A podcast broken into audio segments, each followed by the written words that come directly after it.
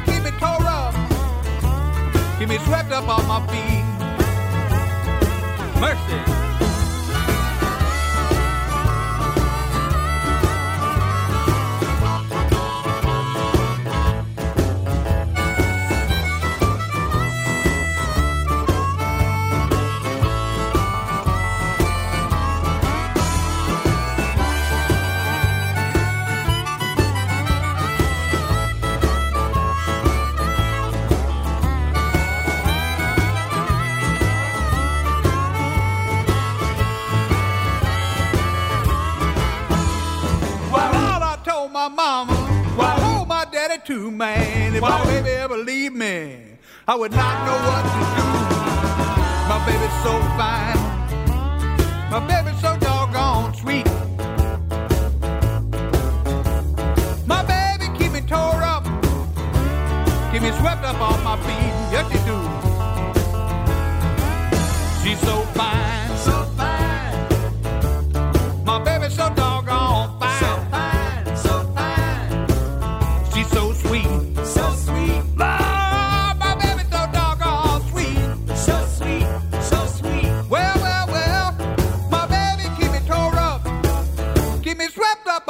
Oh,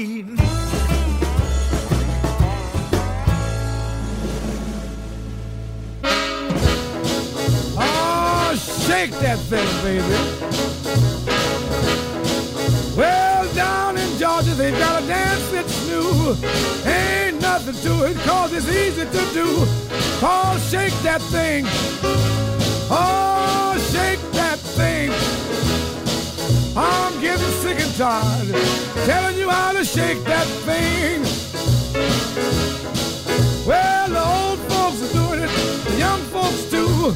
Old folks teach the young ones just what to do. Shake that thing. Yes, shake that thing. Well, I'm getting sick and tired. Telling you how to shake that thing.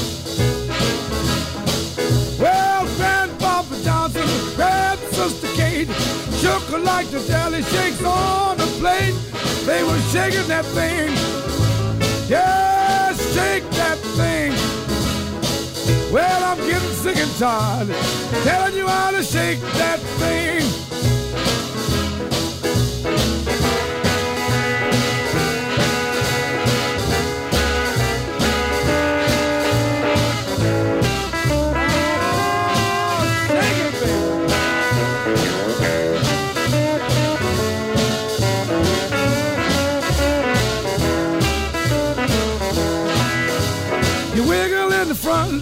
Wobble in the back. One step forward, stop dead in your tracks. Then shake that thing. Yeah, shake that thing. Well, I'm getting sick and tired. Tell you how to shake that thing. Well, anyone can do it. It's easy to do. If I can do it, baby, you can do it too. Shake that thing. Yeah,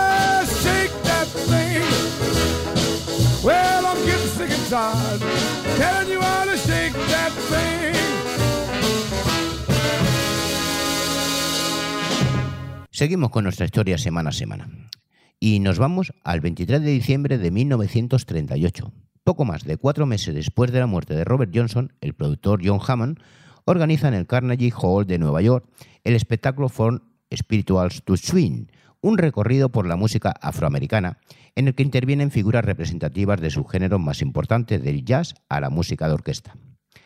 Aquel primer concierto en el Carnegie Hall estaba dirigida a un excepcional público mixto de negros y blancos y fue financiado por The New Macy's, que era el periódico del Partido Comunista estadounidense.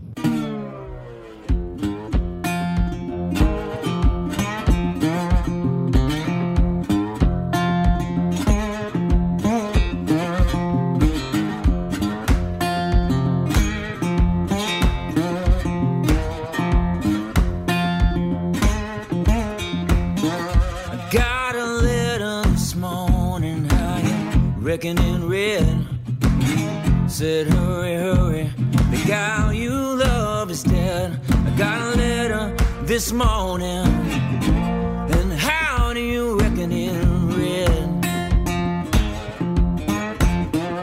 Oh, it said, hurry, hurry, cause the gal you love is dead. Grabbed up my suitcase, took off down the road. When I got there, she was laying on the cooling board. Suitcase and I took off down the road. Yes, when I got there, she was laying on the cooling board.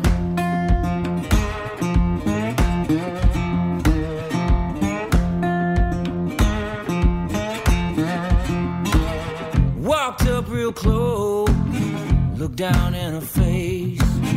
She's a good old girl, she gon' lay here till judgment day. Oh. Walk real close, and I look down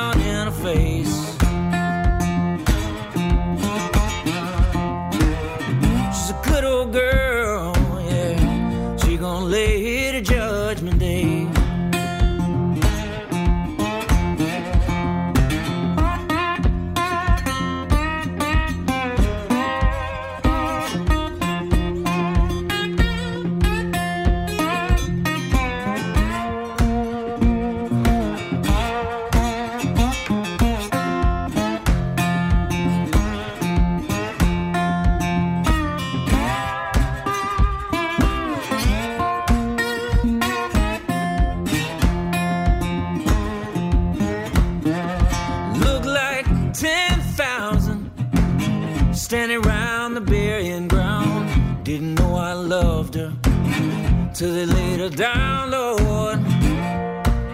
Ten thousand standing round the burial ground. Oh, I didn't know I loved her till they began to lay her down.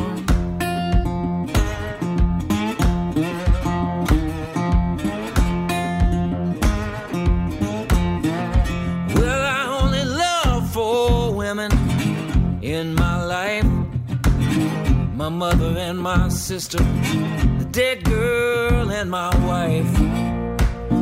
Only love for women in my life.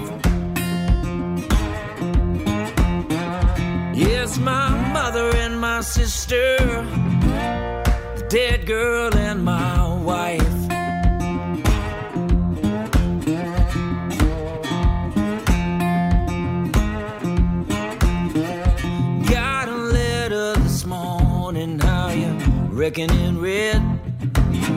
said, hurry, hurry. The gal you love is dead. I got a letter this morning.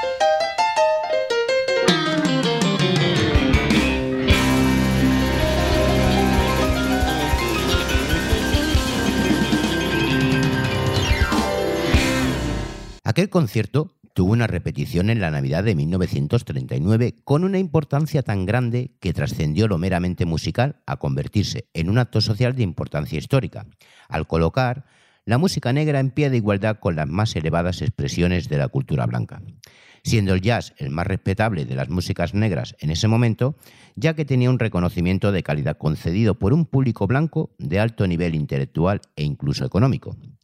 Pero este concierto puso el foco en el protagonismo musical, político y cultural de los afroamericanos.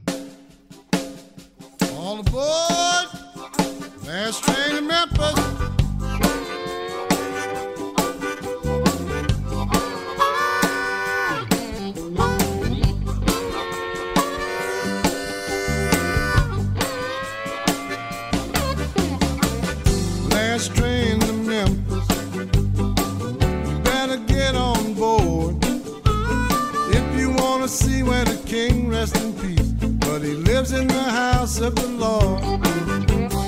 Him and his songs will always belong. Like a church needs a steeple. The king is gone, but he still lives on in the heart of the people.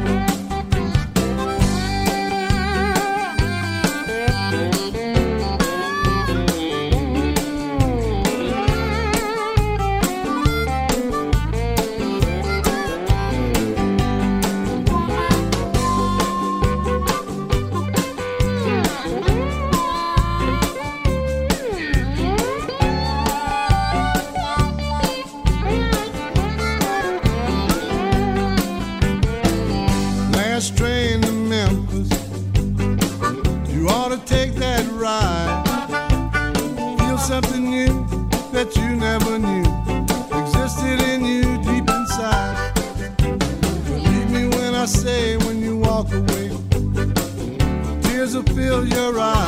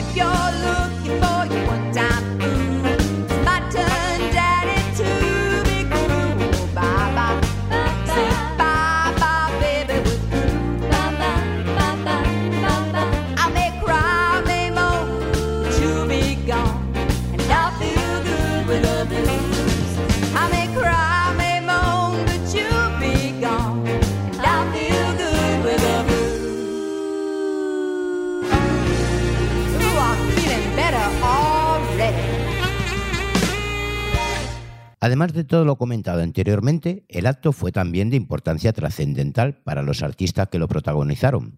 Incluso hubo un antes y un después para uno de ellos, no solo en su carrera musical, sino en su vida. Este fue Bill Brunsey.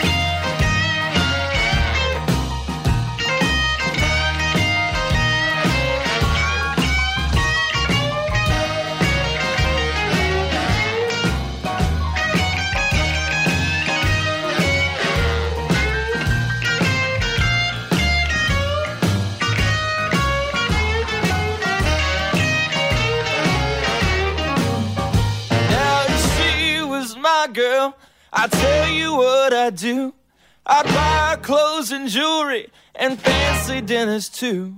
I'd take her everywhere so everyone would know. I'd hold her in my arms and I would never let her go. Yeah, you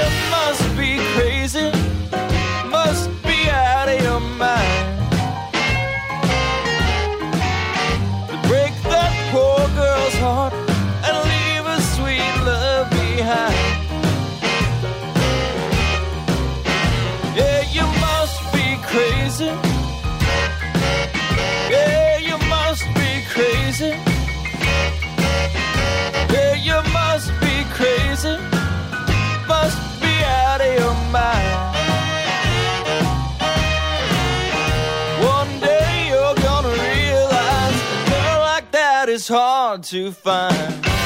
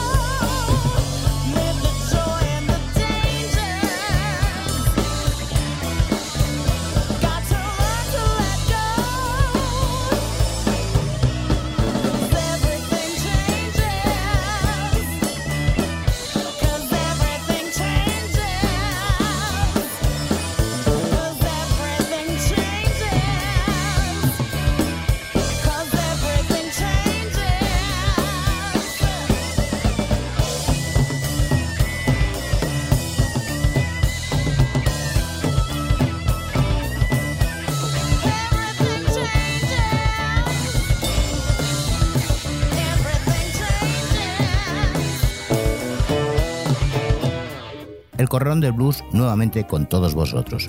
Un programa hecho para ti porque sabes que no solo la música es importante. El Corralón del Blues todos los miércoles de 22 a 23 horas y los sábados de 11 a 12 aquí en el 91.3 de la FM y en www.ripoyradio.cat.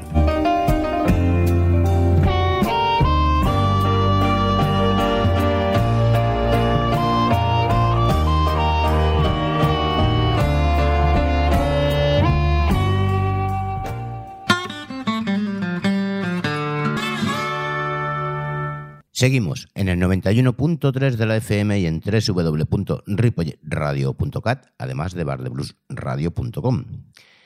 En cada programa descubrimos historias, anécdotas y curiosidades de músicos que influyeron tanto a principios del siglo XX como a día de hoy.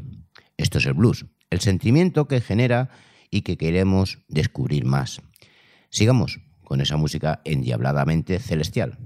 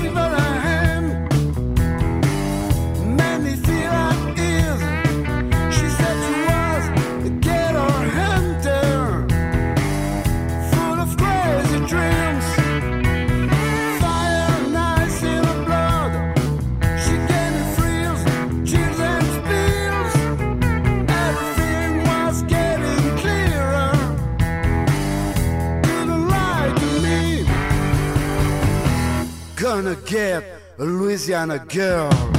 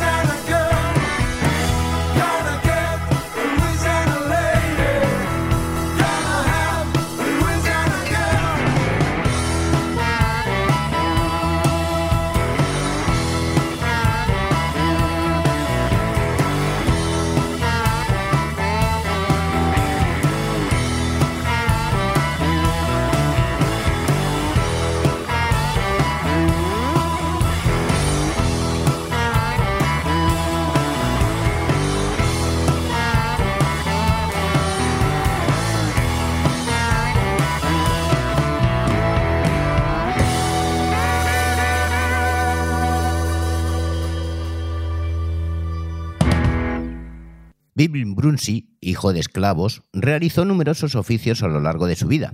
Nació con el nombre de William Lee Bradley y encarnaba casi todas las facetas que el hombre negro había asumido en la sociedad norteamericana y su sustitución en la figura de Robert Johnson como representante de las esencias del blues. Le había dado además la oportunidad de asumir la personalización del concepto de pueblo del blues, que años más tarde elaboraría el intelectual radical afroamericano Amiri Baraka y de la que Brunsi fue el primer embajador internacional.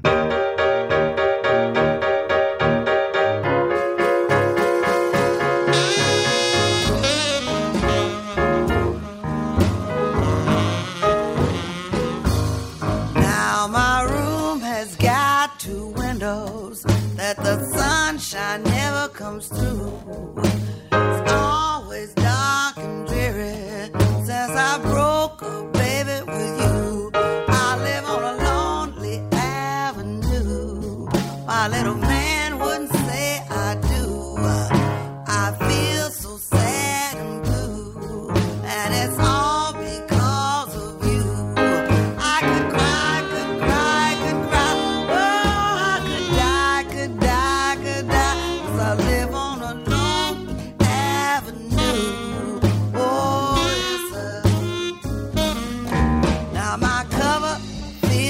like lead, and my pillow feels like stone.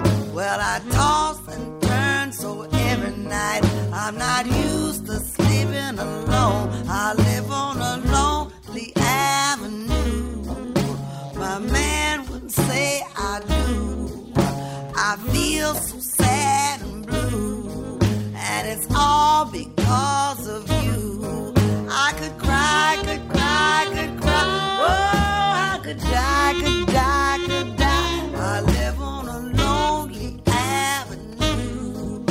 Oh,